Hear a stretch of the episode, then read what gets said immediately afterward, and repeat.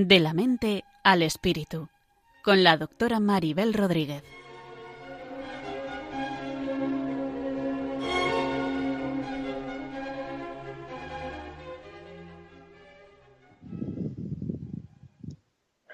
Muchos saludos a todos y sed muy bienvenidos a este nuevo programa de la mente al espíritu, un programa que pretende tender puentes desde la psicología y la psiquiatría hacia la espiritualidad y hacia la religión. El programa de hoy está especialmente dedicado a quienes más están sufriendo por la situación que tenemos con el coronavirus. Ellos son especialmente los enfermos graves y los profesionales sanitarios que les atienden, que se juegan la salud y su vida cotidianamente. Por todos ellos os pido una oración especial, también por todos nosotros, nuestras personas más allegadas y obviamente por todos los seres humanos de este planeta expuestos a tan inesperada y difícil situación. Quizás de alguna manera en este dolor que todos atravesamos en mayor o menor medida podamos encontrar algún camino que nos lleve a estar todos más unidos pues de cierta manera el virus nos está afectando a todos. Los menos afectados tenemos que estar en nuestras casas, como es mi caso, que hoy por primera vez emito el programa por videollamada desde mi casa. Estamos atravesando momentos difíciles en el que todos hemos de tomar medidas para ayudarnos y protegernos unos a otros y momentos en los que también tomar conciencia de quienes están más solos y, necesitan nuestra ayuda y hoy, hoy, desde este programa también les acompañamos desde el cariño, la comprensión, la compasión y sobre todo el mensaje de, de que estamos con ellos, de que no están solos.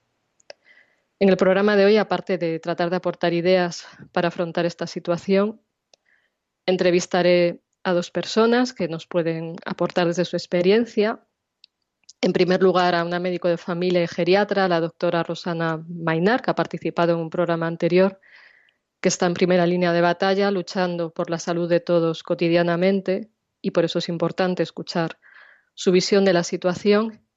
Y en segundo lugar, voy a entrevistar a una chica de 32 años que ha estado ingresada por el coronavirus, que ya está en casa. Eh, la llamaré Clara porque no quiere que se sepa su identidad, quiere hablar anónimamente y, bueno, de todas maneras es muy importante escuchar su testimonio. Con respecto a esta situación que nos toca vivir, aparte de lo que digamos, os recomiendo escuchar los podcasts de programas anteriores. En el programa del 15 de noviembre de 2019 hablamos de cómo afrontar el sufrimiento. Creo que os puede aportar ideas de cómo afrontar las dificultades de estos días que nos toca vivir. Y tuvimos también dos programas en los que hablamos de qué hacer con nuestras emociones, los días 13 de diciembre y 27 de diciembre. Los tenéis en los podcasts de Radio María que están en la web de, Radio María y creo que pueden ampliar un poco la información de lo que hoy vamos a ir hablando. Voy a tratar de aportar algunas ideas básicas para enfrentarnos de la mejor manera a esta situación de encierro, de dificultades Creo que el encierro es algo que nos toca a todos, excepto los que se tienen que exponer por su trabajo, como los médicos, policías y bueno, también los trabajadores transportistas, en fin, muchas personas que se están jugando la vida por ayudarnos. Pero voy a intentar hablar también de, las medidas que nos toca vivir en casa. Ayer hemos hablando en otros programas de más cosas porque hoy no podemos abordar todo. Y quiero un poco mandar también el mensaje a las personas que que están solas en su casa o, que tienen pocas conexiones. Creo que, dada la dificultad de, la incertidumbre, tanto por los temores que genera el miedo a perder la salud, que son normales, hay que aceptarlos, pero también hay que ver lo que podemos hacer por protegernos. Yo creo que, el darnos cuenta de que estar en casa es parte de lo que podemos hacer, es aportar nuestro granito de arena a la salud de otros y aunque no nos demos mucha cuenta, estar en casa es una opción para salvar la vida de personas porque se reducen los contagios. Sé que es difícil para muchos, que hay niños pequeños que igual están cansados en su casa, personas mayores que se quedan solas, pero de verdad que, todos hacemos algo positivo por los demás y también por nuestra propia salud. Quizás esta idea de que estamos haciendo un gesto de apoyo, de amor a otros, puede ayudarnos a, esta sensación de encierro y de pérdida de libertad y tal vez verlo como un cierto retiro hacia nuestro interior, de reflexionar, de plantearnos cosas con más silencio, con más calma y más tranquilidad. Como ya he dicho, es normal tener algunas emociones negativas, el miedo a la enfermedad, la rabia, porque a veces pensamos que las cosas nos están haciendo bien, la sensación de impotencia, la tristeza, el dolor por las personas conocidas y queridas que pueden estar enfermas o pueden estar en riesgo o que se están exponiendo su salud estando fuera de casa. Y esas emociones es importante aceptarlas, comprendiendo que son normales, expresándolas, si es posible desahogarnos, si no tenemos a una persona cercana, pues podemos escribirlas o, buscar ayudas en diferentes organizaciones que están atendiendo telefónicamente a personas solas como Cruz Roja y eh, buscar formas de, también de hablar con uno mismo constructivamente. Y una vez aceptadas, también es importante hacer cosas que nos ayuden a sentirnos mejor, pues como escuchar una música o, o leer algo que nos consuele o realizar actividades que podemos hacer en casa que nos ayuden a tranquilizarnos. Ahora hablaré un poquito también de estas actividades. Sobre todo, para sentirnos mejor es importante centrarnos en lo que podemos controlar. Intentar controlar lo que no podemos controlar pues lleva más dolor, frustración, impotencia, rabia, porque no está bajo nuestro control. Entonces, en primer lugar, lo que he dicho de entender que el aislamiento es una medida de solidaridad y de apoyo a los demás. Y en casa, eh, que podamos hacer cosas que, que, controlemos. En primer lugar, las medidas de higiene que se nos han indicado por todas partes para no infectarnos y no contaminar a otros, y eso también implica pues ordenar y limpiar la casa también por sentir que estamos en un lugar agradable y que estamos cuidando de nosotros mismos incluso ir desinfectando pues cosas que igual no caemos habitualmente pues como los interruptores los pomos de las puertas el móvil el ordenador basta con un pañito humedecido en, alcohol es importante eso parecen tonterías pero son cosas que podemos controlar o dejar los zapatos a la entrada de casa cuando llegamos de casa en fin hay muchas medidas higiénicas que encontráis pues en los periódicos, en la tele, por internet, etcétera. También es importante, dentro de lo que podemos controlar, marcarnos un horario, tener unas rutinas, procurar levantarnos a una misma hora y ponernos algún objetivo en el día, hacernos una especie de esquema de lo que queremos hacer hoy y a veces es más fácil cumplirlo si se lo contamos a alguien, si compartimos nuestro esquema con alguna persona de qué objetivo nos planteamos para hoy. Un objetivo para nosotros mismos, pero también es bueno plantearse objetivos de tener en cuenta a los demás, pues como llamarles, eh, pues que tengamos acceso a las tecnologías, no las personas mayores no siempre las tenéis, ¿no? Pero que tengamos acceso a ordenador, etcétera, podemos hacer videollamadas, mandar mensajes por el teléfono. bueno, creo que la, la, comunicación más directa posible está bien, o sea que podamos estar en contacto pues por teléfono, internet, móvil y mensajes con todos los que podamos y especialmente con los más vulnerables. También en ese horario pues quizás eh, pensar si podemos hacer algo por algún vecino. Es verdad que no podemos estar en contacto, pero hay maneras de aportar a los vecinos. Por ejemplo, alguien me contaba hace poco pues que preguntar por la ventana a los vecinos de al lado o alguien hasta hacía una especie de teatro para los niños del vecino de enfrente por la ventana, hacía una especie de teatro de títeres para que estuvieran entretenidos. Son cosas que se pueden hacer y que no cuestan. También es fundamental, muy importante, que hagamos algo de ejercicio. Puede ser bailar, saltar, caminar mientras hablamos por teléfono, hacer como si corriéramos y movernos del sitio, estiramientos, si podemos los que estemos más fuertes, abdominales, flexiones, en fin, hay muchos ejercicios que incluso se pueden ver por internet, hasta hay profesores dando clases de gimnasia online, salen también en periódicos y por muchos sitios ideas de ejercicio, sino caminar por la casa podemos parecer como leones enjaulados, pero es importante movernos para mantener la salud y obviamente también alimentarnos de manera racional, coherente. A veces se pierden los nervios, uno puede recurrir a la comida, pero no es cuestión de acabar redondos después de, de este retiro. ¿no? También ver imágenes agradables que nos ayuden, no ver demasiada televisión, dosificar los tiempos que dedicamos a televisión y dosificar el tiempo que dedicamos a escuchar noticias porque eso nos puede intoxicar. Bueno, iremos contándos a lo largo del programa más ideas de cómo cuidar de nosotros mismos, de qué podemos hacer, pero aquí quiero señalar algunos aspectos positivos que son importantes y obviamente el, cuidar de nuestra vida espiritual, que, también es parte de lo que nos sostiene en esta, en esta situación.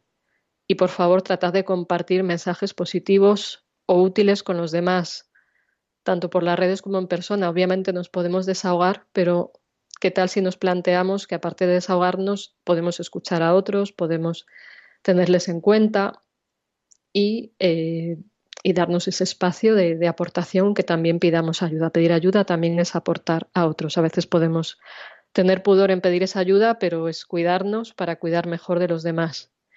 Y con respecto al cuidado de nuestra vida espiritual, está claro que ahora no podemos salir, pero hay opciones de ver misa por escuchar misa por la radio, por la televisión, en internet hay varias parroquias emitiendo misas por YouTube, etcétera.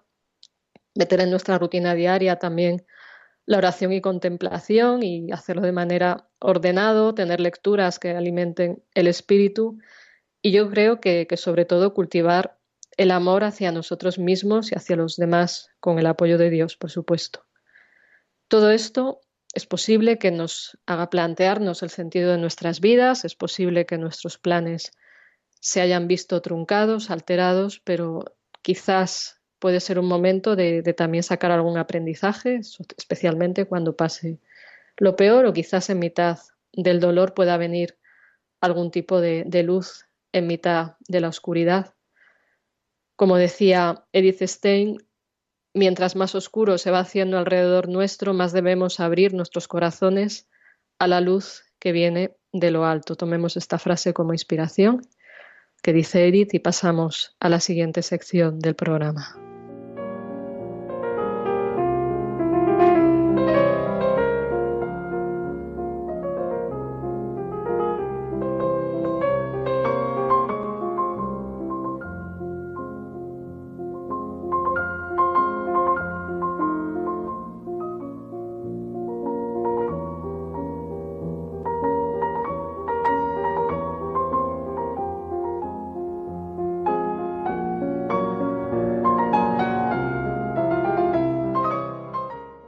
Continuación tenemos una pequeña entrevista a la doctora Rosana Mainar, que es médico de familia, geriatra, y lleva varios días eh, como una gran héroe enfrentándose a las dificultades y ayudando a muchas personas en primera línea de batalla. Y lo primero es agradecerte y unirnos al aplauso que, agradecerle a Rosana, unirnos al aplauso que están haciendo a todos los médicos. ¿Qué tal está Rosana? ¿Cómo te encuentras? Buenos, buenas tardes. ¿qué tal? ¿Qué tal? Buenas tardes, Maribel. Muchísimas gracias por tu introducción. La verdad es que me, me emocionas cuando dices estas cosas de, de mí. Yo creo que es un agradecimiento generalizado ¿no? a todos los compañeros médicos, enfermería, compañeros auxiliares, eh, celadores, nuestros compañeros de limpieza, todas las personas que trabajamos ¿no? por los demás en la sanidad pública y privada y, bueno, ahí estamos, estamos pues lo, trabajando, trabajando por, por intentar un poco mejorar la situación de todas las personas, ¿no? Ahí, ahí sí, porque estáis, claro, estáis teniendo muchísimo trabajo y también hay que señalar que estáis trabajando con malas condiciones de protección y que os estáis jugando la vida por esas malas condiciones y también quiero hacer la petición desde aquí a que se os ayude a protegeros porque os necesitamos bien, ¿no? Exacto. Nosotros habitualmente, eh, no sé si para les cuento un poco a, nuestros oyentes la situación, habitualmente eh, siempre tenemos unas medidas higiénicas ante la actuación o ante la exploración a, los pacientes, ¿no? Pero sí que es verdad que en situaciones como esta, donde nos enfrentamos a un virus eh, al que no conocemos, que va a ser la primera vez, ¿no? Que, que nos ponemos enfrente de él, estamos utilizando unas medidas de protección un poco individuales, es decir, a veces nuestros pacientes cuando vienen a que les veamos, pues nos encuentran que tenemos unas mascarillas especiales eh, nos ven con unas batas tremendas, unos guantes, incluso a veces un doble guante que solemos utilizar, mm. ¿no? Y unas gafas de protección específica, pues por si en algún momento el paciente, eh, sin darse cuenta, pues, pues nos emite unas gotitas, ¿no? Que todos emitimos durante las conversaciones, que se llaman gotitas de fluje.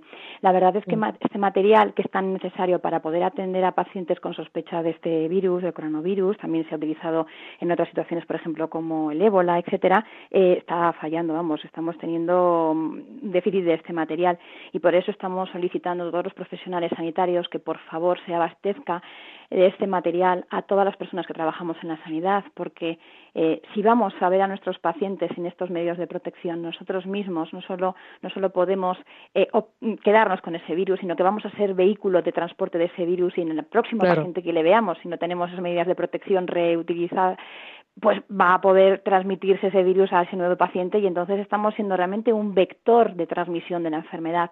Y es algo que además nos preocupa incluso mucho más que el que podamos caer nosotros enfermos o que puedan caer enfermas nuestras familias porque nosotros cuando acaba nuestra jornada, que están siendo una locura las jornadas, llegamos a casa y muchos de nosotros, de hecho, de forma preventiva ante la falta de medios, estamos aislándonos del resto de nuestra familia. Yo, por ejemplo, os puedo decir a título personal que llevo tres semanas sin dormir con mi marido. Estoy en una habitación, intento mantener muchísimo la distancia y tengo a mi hijo y a mi marido durmiendo en otra habitación separada a la mía y, de hecho, os puedo decir que, que, mi hijo me está pidiendo desde hace mucho que le dé un beso en condiciones, ¿no? lo, tengo, lo tengo al pobre apartado y la verdad es que está siendo muy duro, ¿no? Ese, ese contacto físico que nos gusta tanto a los médicos, el no poder tenerlo también con nuestros pacientes como antes y con nuestras familias, es algo que nos está marcando muchísimo también. Claro, claro, pues también daros todo nuestro apoyo y también pedir a nuestros oyentes que, recen por vosotros y se acuerden de vosotros. Muchísimas gracias, muchísimas gracias. Además, yo creo que, que la oración, la meditación, mm, aumenta el nivel energético de las personas, aumenta también el estado de unión y de comunión entre todas las personas y los seres humanos, ¿no? Y es muy bonito, es muy bonito estos días, ¿no? Que la gente también te, te demuestra el cariño, ¿no? Que a otras veces nos ha faltado en ese cariño en el día a día, en el trabajo de nuestros pacientes incluso. Te llamas a lo mejor para preguntar qué tal están los pacientes, porque estamos haciendo un seguimiento muy estrecho a toda la población. Eh, y ellos mismos al final de la, de la llamada telefónica, cuando estás con ellos, te dicen, por favor, Rosana, cuídate, cuídate. y yo les digo, oye, que no soy Superman. no, y me dicen, no, no, pero cuídate tú, tú porque te queremos, porque te necesitamos. Está siendo muy bonito, la verdad. Estamos teniendo experiencias muy bonitas con nuestros pacientes. Son experiencias también de luz en mitad de la oscuridad y me has hablado también de pequeños héroes que surgen y grandes héroes y de más unión entre vosotros, ¿no? Exacto. Es muy bonito, ahora que ya saben nuestros oyentes que a las 8 de la tarde está saliendo mucha gente a los balcones de su casa, ¿no? Que es un momento como de respiro, ¿no? También anímico para el alma y para el cuerpo, ¿no? Eh, salir a la ventana y aplaudir pues yo te puedo decir que en el centro de salud, en la sanidad pública en la que paso, ayer pude por fin salir un momento a, aplaudir también a todos estos héroes maravillosos que son nuestros pacientes, que nos apoyan ¿no? desde los balcones de su casa. Y fue muy bonito, ¿no? Ver cómo, cómo nos decían, ánimo, sois nuestros héroes, ¿no? Se nos saltaban las lágrimas y, y, es precioso, ¿no? Ver cómo los niños han hecho durante todo el día un dibujo precioso, han colgado pancartas, eh, te dicen que eres su héroe, ¿no? Y yo les decía, yo desde, sí, desde la entrada ayer del centro de salud les decía, vosotros sois héroes también, todos somos héroes, Maribel todo el mundo haciendo su pequeño granito de arena diario, estando en casa, manteniendo esas distancias prudentes en las conversaciones, lavándonos las manos, eh, llamando por teléfono a nuestros mayores, a las personas que sabemos que están solas, todos somos pequeños y grandes héroes. Y, y, y vale, nosotros estamos en primera línea de batalla porque es nuestro trabajo, nosotros juramos cuidar de los demás para el resto de nuestras vidas, ¿no? Pero todos somos héroes y ese mensaje tiene que calar hondo y profundo, que gracias a Dios todo el mundo tiene un gran héroe dentro de sí mismo. Claro, y es activarlo, ponerlo en acción, aportando nuestro pequeño granito de arena, ¿no? O sea, tratando de ayudarnos a todos, ¿no? Exacto, que También me llama la atención de mis pacientes que me escriben ahora mucho para ver qué tal estoy yo. O sea, parecen los terapeutas ellos, ¿no? Eso es, eso es. Entonces, bueno, ver, ver, que cada uno puede aportar desde, su, que se sienta pequeño, aunque piense que no tiene que aportar, a mí también me dan ánimos cuando me escriben y preguntan que si estoy bien, ¿no? Y que me cuide, que me necesitan, ¿no? Entonces, por supuesto. Si además tú ya sabes que... muchas veces hablamos, ¿no? Eh, a veces a nivel personal, Maribel, eh, de que nosotros no dejamos de ser más que otros seres humanos que cuidamos de otros seres humanos, ¿no? Entonces, mm, esa faceta también de alimentar esa relación tan íntima y tan bonita que se crea entre nosotros como médicos o como sanitarios, ¿no? Con nuestros pacientes es un vínculo íntimo y es un vínculo que, que dura más allá incluso de, de, la continuidad asistencial, ¿no? Siempre te acuerdas de aquel paciente que tuvo aquel pequeño detalle contigo, o esa sonrisa que, que llegó a tiempo, o ese abrazo, ¿no?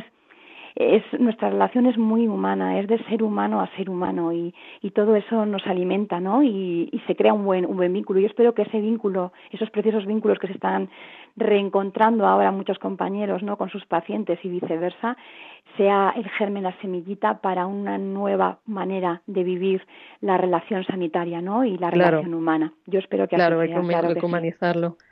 Así y supongo que todo eso te da fuerzas para resistir día a día. ¿Hay algo más que te motiva, que quieras compartir? Sí, sí. Pues a ver, lo primero, lo primero de todo que motiva siempre es eh, el, tus valores, tus principios, ¿no? Eh. Fuera de, de audio comentábamos, ¿no, Maribel, que si tú has recibido de pequeño unos valores y una, sí un, sentido de vida ya impregnado de tus padres de chiquitín, y eso a mis padres los tengo que agradecer, que seguramente nos estarán escuchando y les mando un beso enorme, que les tengo lejos, eh, eso te motiva, te marca como ser humano. Las claro. improntas ¿no? que te han hecho de chiquitín tus padres, tu familia, tus profesores, eh, pero también es tan bonito que poder transmitir ¿no? esos valores a tus seres queridos. Yo, por ejemplo, a mi hijo, yo algo que me está moviendo todos los días a seguir adelante es dejarle a mi hijo un mundo mejor, ¿no? Que mi hijo vea que ante esta adversidad que él está aquí en casa protegido, con sus juegos, sus deberes, sus cositas, tal, pero ver que su mamá, en un momento en el que la situación lo requirió, siguió adelante y siguió con unos principios y unos valores. Y yo creo que eso es un leitmotiv que nos mueve a muchos profesionales, ¿no? El, el, eh, tus valores y tu, tu propia conciencia, ¿no? Nunca mejor dicho, pero sobre todo el por favor, intentemos seguir dejando un mundo mejor, ¿no? Cada uno desde su pequeña parcela. El que se tiene que quedar en casa, pues quedándose en casa. Eh, el que va a llamar todos los días a sus padres por teléfono, pues llamando a sus padres por teléfono. Nosotros teniendo que atender a nuestros pacientes, pues atendiendo, ¿no? Pero creamos esos valores, eso es lo que nos tiene que seguir motivando a los seres humanos a seguir adelante a pesar de las adversidades. Siempre puede haber luz en cualquier túnel oscuro ¿eh? y esa luz está dentro de cada uno, Maribel. Claro, cada uno tiene que iluminar su parte, o sea, cultivar su luz para darla a los demás, ¿no? Eso es, así es, así es. ¿Y podrías darnos algunas palabras de ánimo para las personas que están solas, los mayores y que estarán solos con miedo a la enfermedad? ¿Qué, ¿Qué palabras les dirías? Claro que sí. Pues lo primero de todo, darles las gracias igual que a mí muchos de mis pacientes me dan las gracias, darles las gracias, porque gracias a ellos, a toda esta generación de gente maravillosa que ahora es mayor, gracias a Dios, han llegado a ser mayores, eh, darles las gracias porque somos lo que somos gracias a ellos, lo primero de todo. Que nunca olviden que son dignos por ser ellos mismos, que todas las personas son dignas por ser ellas mismas y que sobre todo estamos con ellos. Nosotros a nivel médico intentamos captar y hacer un seguimiento ahora telefónico, que de verdad que nos duele y se nos parte el alma de no poder estar más cercanos físicamente, pero que el temor que nosotros mismos a veces tenemos de poder contagiarles es el, temor por el que no estamos más cercanos a ellos como antes y por, la cantidad de personas que tenemos enfermas, ¿no? Pero bueno, se están creando grupos de apoyo, sé que se van a crear unas redes muy bonitas, hay, hay grupos de vecinos que no solamente llaman a su vecina de arriba a ver si necesitan comida tal, eh, eso es súper importante. Y hay una cosa muy mm. bonita y es mantener la esperanza. Ayer les voy a compartir una cosa súper bonita. Unos pacientes a los que llamé, a ver si estaban bien, se emocionaron mucho de que les hubiera llamado y me dijeron, oye Rosana, estamos pensando mi mujer y yo, eran de aquí del barrio de toda la vida, se habían criado desde chiquitines aquí en el barrio, y me decían, Oye, Rosana, hemos pensado que cuando todo esto pase, eh, para mantener la cabeza ocupada y no perder la esperanza, digo, wow, estupendo, le decía Miguel, estupendo. Y me decía Miguel, he pensado que vamos a organizar, cuando toda la crisis esta pase, vamos a volver a retomar una cosa que a mí me gustaba mucho de pequeño en nuestro barrio. Le dije, Miguel, ¿qué es? Dice, pues vamos a hacer una comida de todo el barrio. Habían pensado volver a plantear hacer una comida cuando haga buen tiempo en la calle, en algún paseo, en pedir permiso al ayuntamiento, cortar la calle y que cada vecino pueda bajar una mesa, una silla, que si uno baja una tortilla de patata, el otro bajar un poco de ensaladilla, las bebidas, volver a vivir, a vivir con el de al lado, redescubrirnos como seres humanos, ¿no? Sobre todo en las grandes ciudades que a veces perdemos un poco el contacto por la rapidez del día, el trabajo y no sabemos ni siquiera qué le pasa a nuestro vecino si nos necesita, ¿no? Pues volver, volver a ser redes, que esto hay una cosa muy buena, yo me quedo con las cosas buenas también de las crisis y es que estamos redescubriéndonos como seres humanos, estamos mm. volviendo a, a redescubrir pues el placer de la soledad, que a veces también la, le echamos de menos, de un silencio, sí, claro, de un voy a ponerme al día, voy a ordenar mi caja de recuerdos, que a veces yo trabajo mucho con mis mayores las cajas de recuerdos, pues en una caja mismamente podemos recoger lo que tengamos en casa que nos recuerde momentos bonitos vividos, pues un lazo del pelo de nuestro hijo, eh, esa foto que tengo con mi marido, eh, una nota que me escribió mi nieto y, trabajar esas cajas de recuerdos preciosos, sí, Buena idea, buena idea. disculpa que te tengo, que ir, te tengo que ir cortando porque tenemos otra otra entrevista después y se nos pasa el tiempo. Perfecto. Seguro que seguiremos hablando porque aportas muchísimo. Y disculpa que el tiempo pues es Para nada, Maribel, para nada. Os mando un abrazo enorme y os agradezco de verdad siempre vuestra confianza y que hayáis contado conmigo para este programa tan bonito y tan especial. Mil gracias, Rosana. De verdad que es una aportación más a todo lo que estás haciendo y seguro que también a ti te da ánimos el poder aportar estas cosas, ¿no? Creo que sí. Muchísimas gracias, Maribel. Un abrazo enorme para y mucha fuerza para tu tarde de hoy en, el trabajo. Rezo también por todos vosotros. Muy amables. Un abrazo enorme. gracias hasta, a ti. hasta pronto. Adiós, adiós. Pronto. Bueno, hemos escuchado a Rosana que ha hecho aportaciones muy valiosas desde su experiencia directa, desde la primera línea de batalla. Y quiero que escuchemos ahora con atención, con, una profunda atención y silencio interior, la canción que cantan en TC sobre el poema de Nada te turbe de Santa Teresa. Me parece que es una gran inspiración para estos momentos de dolor, de dificultad, que, puede servirnos para alimentar el alma. Escuchémoslo unos minutos y volvemos enseguida.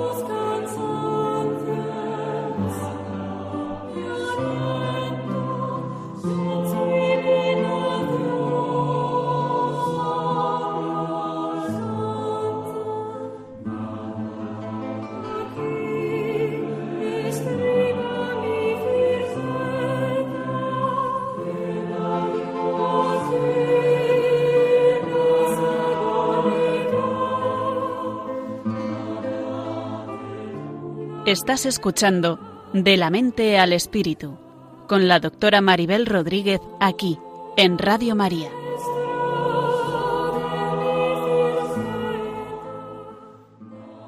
Aquí seguimos en De la mente al espíritu con el siguiente apartado después de haber escuchado Nada te turbe de, Santa Teresa cantado por Tessé como algo inspirador que nos ayuda y nos sostenga desde la fe. Y ahora vamos a escuchar a Clara, prefiere no decir su apellido para preservar su intimidad. Clara es una chica de 32 años a la que diagnosticaron el coronavirus el 2 de marzo después de un viaje al norte de Italia y ya está desde hace unos días en casa y gracias a Dios se va recuperando. Hola Clara, ¿cómo estás? Hola Maribel, muy bien, gracias. ¿Qué tal te encuentras después de estas dos semanas con la enfermedad? Sí, pues bueno, me lo diagnosticaron hace, hace dos semanas y en realidad tenía síntomas hace tres.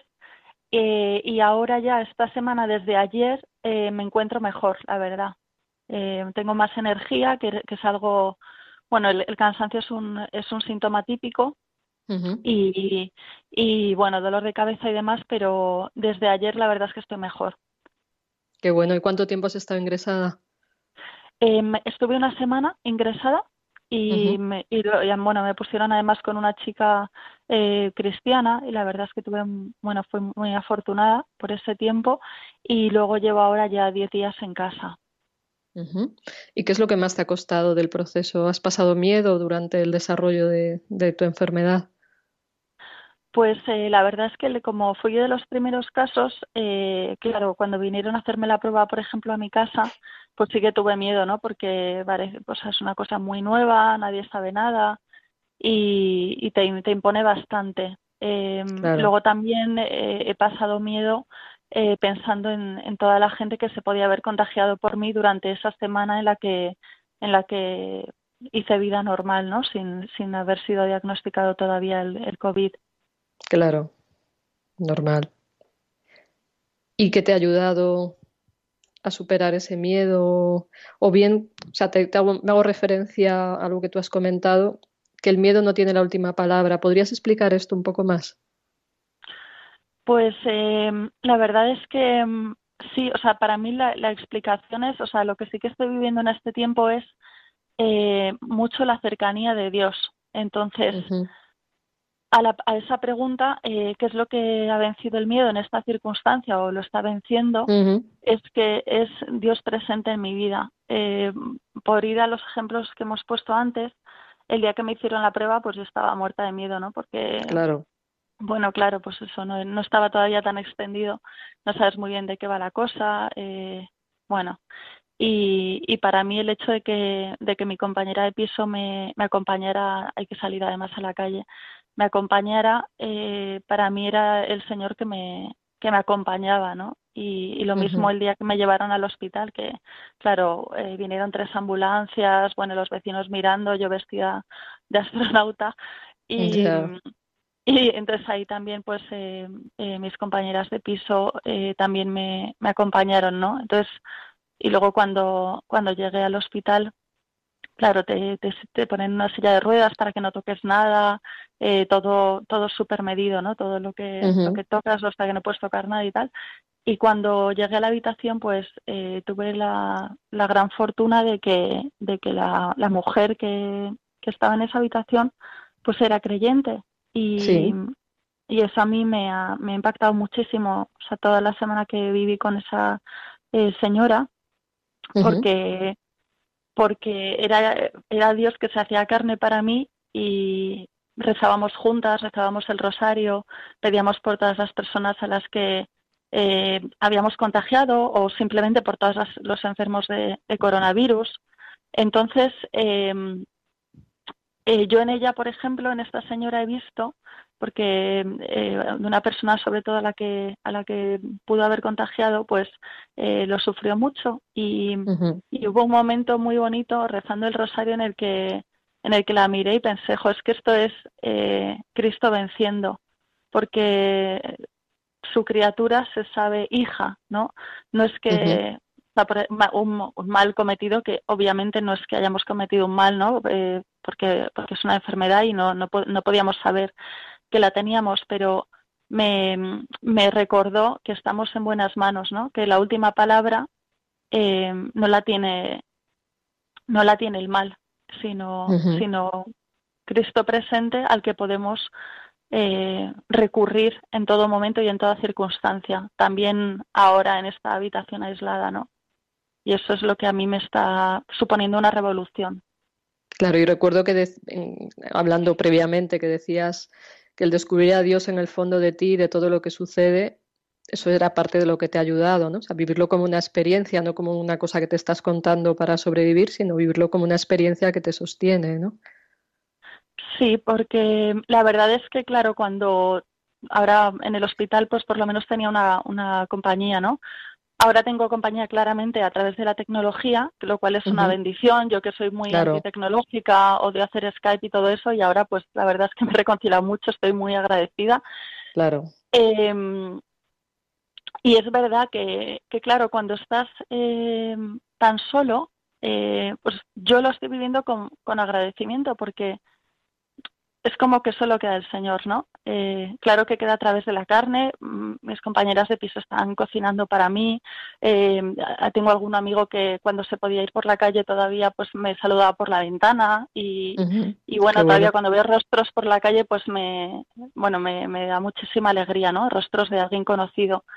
Em, sí, que están desde que tú los ves desde tu casa, ¿no? Porque tú no estás saliendo, ¿no? Por claro, desde, o sea, que los ves desde la casa. Y, no, no, yo desde la ventana Claro, desde el primero, eh, vivo en un primero y entonces pues cuando pues al, principio vino mi padre y me, me tiró unas flores, eh, otro día eh, pasó mi madre, ¿no? Ahora ya no puede pasar nadie, pero pero bueno, pues veo de repente un niño y, y, me, y me lleno de alegría, ¿no? O sea, es, es, es como que, eh, digamos que esta ocasión eh, para mí está siendo, pues como decía, he estado leyendo eh, al padre Lepori, que es el, abad general de los cistercienses, diciendo que era una ocasión de, renovar la amistad con Jesús. y, yo veo que si yo eh, quiero, ¿no? un amigo dice que quien cree ve, ¿no? Entonces yo veo que el día que no, que no creo, no veo. Y en cambio el día que creo, veo, ¿no?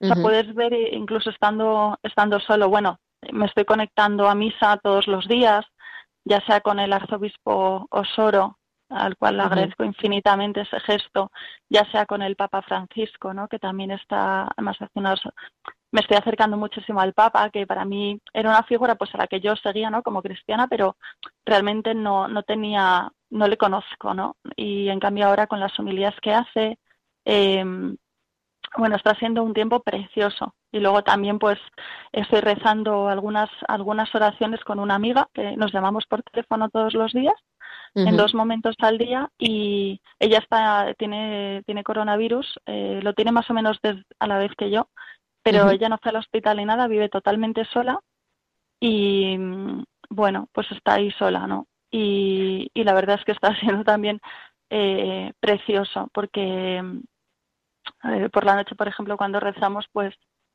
eh, en cuanto terminamos el Gloria, eh, colgamos, porque vemos que, que, no, no, tenemos nada que añadir al hecho de reconocer en oración que el Señor lo estuvo.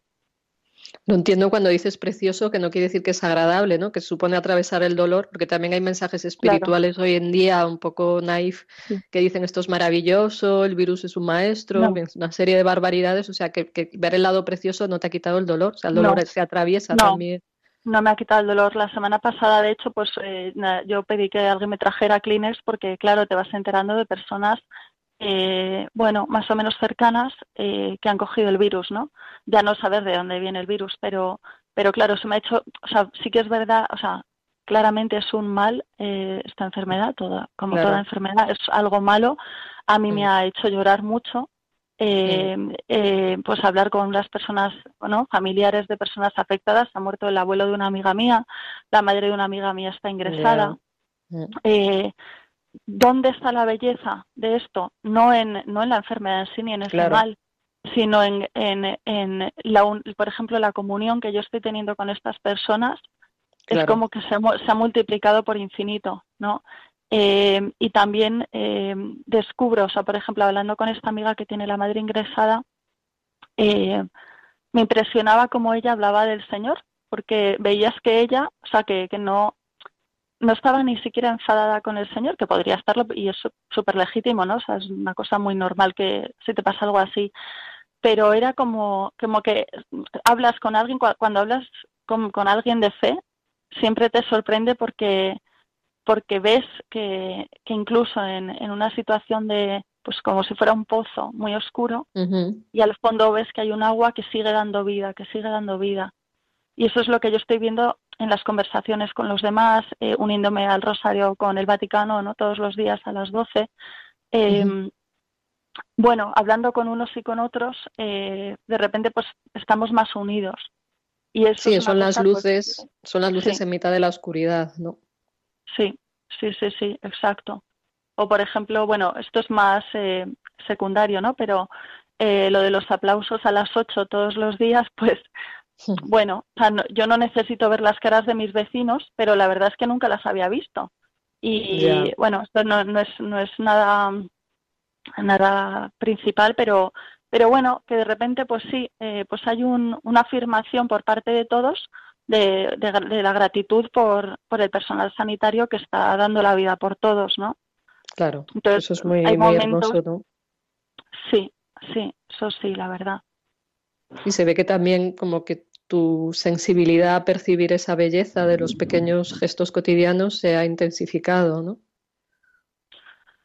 Sí, la verdad es que sí, pues no sé, por ejemplo, en el, en el hospital eh, yo por las mañanas me levantaba, veía todo el cielo azul y me quedaba impresionada, ¿no? Porque, claro, no, ya no das nada por hecho. Es una cosa que yo siempre he oído a los enfermos, a muchos enfermos creyentes, y yo siempre pensaba, bueno, digo, joder, pues me tiene que pasar algo, yo qué sé, de tener que estar en el hospital para, para poder empezar a percibir las cosas como don. Y bueno, yo no sé si hace falta o no, pero lo que sí que sé es que, por ejemplo, pues yo en mi cuarto, yo normalmente tengo las persianas bastante bajadas porque entra demasiada luz y, no sabía ni siquiera, si antes me preguntabas a qué hora entra la luz en tu habitación con más fuerza, durante el día no te lo habría sabido responder. Y en cambio, pues la semana pasada, eh, a la, entre las 9 y las 11 de la mañana, abría la ventana en algún momento para, para poder ser tocada por el sol, ¿no? Para, para que te pueda acariciar el aire. Y, y, eso, no sé, la verdad es que, y ahí yo decía, señores, que tú estás aquí, ¿no? O sea, como que sí que es verdad que, que, que todo es, es don porque, porque es signo, ¿no? O sea, es signo de, de Dios que, que me abraza a través de, o sea, me impresiona como que me está abrazando de maneras muy creativas, ¿no? Una, una puede ser esa. Sí, que estás más abierta a percibirlo, ¿no? Y con más gratitud y, y bueno, que has podido encontrar esa ayuda, ¿no? Y, y, abrir tu corazón a ella, ¿no? Sí, eh, sí, yo veo que, que, bueno, también es verdad que en, en el aislamiento no se nos ahorra la libertad, aunque no tengamos mucho contacto con los demás, eh, eh, nadie puede, puede decir por ti, es el Señor. Eh, es verdad que, que, sí que puede ser una ocasión privilegiada en el sentido de, de que, claro, más que nunca te descubres como mendigo, ¿no? Entonces dices, bueno, o, o, pido al Señor o no sé a quién voy a pedir, ¿no? De hecho, ahí, no sé, pues de repente un día piensas, jo, me encantaría hablar con no sé quién. Digo, bueno, pero Señor, yo no quiero llamar a esta persona para decirle, oye, vamos a hablar, sino que mm, me pasó el otro día, ¿no? Que dije, pues Señor, lo pongo en tus manos y si tú quieres, pues, no sé, o sea, podría, no tenía yo tampoco la urgencia de llamar a esa persona, ¿no?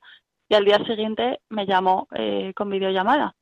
Y bueno, parece una tontería, pero pues son cosas pequeñitas que yo creo que todos eh, podemos entender cuando tú deseas algo y cuando se te responde en la realidad lo que a lo que tú deseabas, que podría ser que me hubiera respondido de otra manera.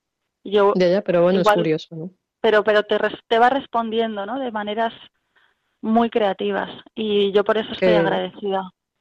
Qué bueno, Clara. Pues nada, agradezco muchísimo tu, tu aportación y, creo que es inspiradora seguramente para muchas personas, también creyentes que estén atravesando esta situación y espero también para los que no sean creyentes para ver que hay otras puertas que explorar ante, ante el dolor y, bueno, esperando que sigas mejorando y que la luz siga en tu vida, la luz de Dios, pues, eh, pues muchísimas gracias por, por acompañarnos hoy. Hasta pronto. Gracias a vosotros. Gracias. Nada, hasta luego.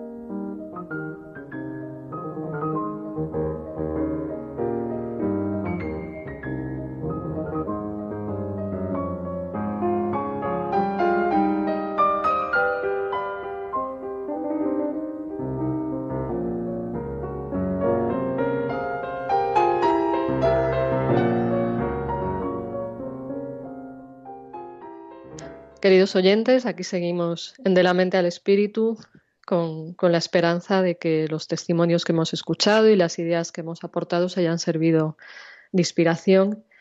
Y voy a utilizar los últimos minutos del programa para aportar más ideas acerca de cómo llevar estos días. Creo que es importante, aparte de lo ya señalado, pues que cuidemos lo que metemos en nuestro interior, qué tipo de películas vemos, qué tipo de actividades de ocio.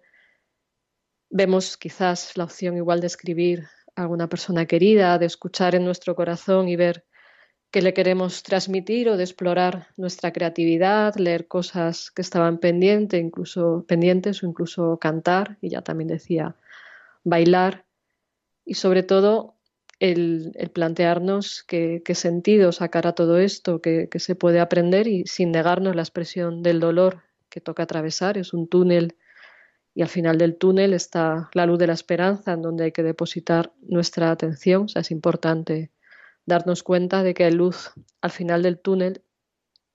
Y con respecto a estos días, quiero leeros un escrito muy bello que me ha llamado la atención, que circula estos días por los WhatsApp y por las redes, que quizás nos aporte ideas de qué hacer, de cómo vivir esto. Y nos dice lo siguiente. Y la gente se quedó en casa y leyeron libros, y escucharon y descansaron y se ejercitaron. También crearon arte y jugaron juegos y aprendieron nuevas formas de ser y estuvieron quietos. Y escucharon más. Algunos meditaron, otros rezaron. Algunos incluso bailaron Hubo algunos que conocieron sus sombras, y las personas empezaron a pensar diferente, y las personas empezaron a sanar. Y en la ausencia de personas viviendo de maneras ignorantes, peligrosas, en automático y sin corazón, el planeta comenzó a sanar. Y cuando el peligro pasó, las personas se volvieron a reunir, lamentaron sus pérdidas y tomaron nuevas decisiones, y soñaron nuevas imágenes y crearon nuevas maneras de vivir y sanar al planeta completamente, así como ellas habían sido sanadas. Ojalá así sea, ojalá sirva de inspiración, porque esas ideas que plantea este texto pues son, son muy bellas. También quiero señalar que hay muchas personas con iniciativas en marcha para ayudar a quienes están afectados por el coronavirus quiero mencionarlo también por si alguien le inspira para tener nuevas ideas en, esta ayuda, aunque sean pequeñas ideas para apoyar a las personas que tengamos más cerca o acordarnos de aquellos que no tienen nada. Por ejemplo, eh, hay psicólogos y médicos que están ofreciendo solidariamente y gratuitamente su apoyo a enfermos afectados por el coronavirus y al personal sanitario. Hay un apoyo a domicilio de Cruz Roja vía teléfono y otras iniciativas similares en marcha de los centros de escucha de los Camilos. Y hay médicos que están apoyando a pacientes no graves por mensaje. Haciendo alusión a esto el Twitter de Mónica Alanda, una médico muy activa en las redes. Hay otra iniciativa de mandar cartas a los enfermos para animarles que podéis encontrar en el Twitter del Colegio de Médicos. Solamente hay un mail que es válido y lo encontráis en el Twitter del ICOMEM en pues eso, en Twitter y no sé si está en la propia página del Colegio de Médicos. Me cuentan que en Santander hay taxistas que se han ofrecido a trasladar gratuitamente a los médicos, que van a ver a los enfermos, que van a su trabajo. También hay personas que están cosiendo mascarillas por la escasez que tenemos. Ojalá esto se arregle. También he leído a chicos jóvenes que se ofrecen a hacer la compra a los ancianos y a los enfermos y se ofrecen por las redes sociales personas que ofrecen sesiones de gimnasia online, de conversación online, de oración online. Tenemos lo que hemos mencionado de los aplausos a los médicos todos los días a las 20 horas en las ventanas por parte de tantas personas y que a los médicos que están en primera línea les están ayudando tanto. Y pequeños héroes anónimos que van teniendo gestos con, con cada persona que tienen cerca y que van se les van ocurriendo ideas y yo os animo a pensar ideas para poder aportar a las personas más afectadas. Y si os hago una petición, bueno, os voy a hacer cuatro peticiones concretas aprovechando que estoy hablando ahora mismo. En primer lugar, os pido oración por todos nosotros y para todos. No solo para los nuestros abramos el corazón, el sufrimiento de las personas de todo este planeta está ahí presente y buscamos estar unidos y ser solidarios con el resto de personas de este mundo, abriendo el corazón al amor y, apoyando también los que tenemos fe, pues desde nuestra fe, que quiere decir que abramos nuestros corazones al amor de Dios para poderlo dar a los demás. La segunda petición, que está implícita en cosas que ya he dicho, que pensemos en qué cosas positivas podemos aportar a otros, aunque sean pequeñas. No solo pensemos, sino que hagamos, pongámonos una tarea cada día, aunque sea llamar a una persona que pensemos que, le podemos aportar o, pidamos ayuda, que también es otra aportación. Yo creo que es importante en todos los ámbitos que podamos expresarnos y manifestarnos, solicitar protección adecuada para el personal sanitario y todas las personas que estos días están en las calles apoyando, ofreciendo ayuda. Necesitamos que estén bien, tanto por ellos mismos como por sus familias, como por todos nosotros. Y también aportar suficientes recursos. O sea, pido también que, pidamos, no solamente que recemos por ellos, sino que pidamos donde sea posible expresarnos, que haya más recursos sanitarios para ayudar a los enfermos. Pues ha habido casos de que los servicios de cuidados intensivos han desbordado y, no siempre se han podido aplicar todos los recursos para todo el mundo o no a suficiente, a, suficiente ritmo, es decir, al ritmo adecuado. O sea, pidamos desde la oración, pidamos desde la acción que la situación también de todos mejore y que a pesar de toda esta crisis podamos estar más unidos y darnos cuenta de nuestra responsabilidad, de, la necesidad de, de, tener una visión en la que sostenernos y apoyarnos unos a otros y apoyarnos en Dios para dar más y dar lo mejor de todos. Mientras dure esta crisis, vamos a procurar ir haciendo programas que ayuden a todos a vivirla de la mejor manera posible. Por eso, si alguno tenéis sugerencias, pues os agradezco que las mandéis al mail del programa, que es de la mente al espíritu arroba radiomaria.es. Repito, de la mente al espíritu arroba, arroba radiomaria.es Veremos, como digo, otros programas específicos, pero si captáis alguna necesidad en particular, pues estará bien tener sugerencias. Tengo muchas sugerencias que me han llegado por redes sociales, pero ya me ha sido imposible incorporar todo y lo iré incorporando en próximos programas. Y sobre todo, una vez más, deciros que no estáis solos, que de una manera o de otra, de la manera intangible, como la oración, de manera física, con nuestra presencia, nuestros gestos, no estamos solos, no estáis solos y qué importante es ahora sostenernos y apoyarnos unos a otros. Termino ya con, un saludo a todos y, y un minuto de volver a escuchar la canción de TC de Nada te turbe, nada te espante por si os sirve de ayuda. Hasta pronto.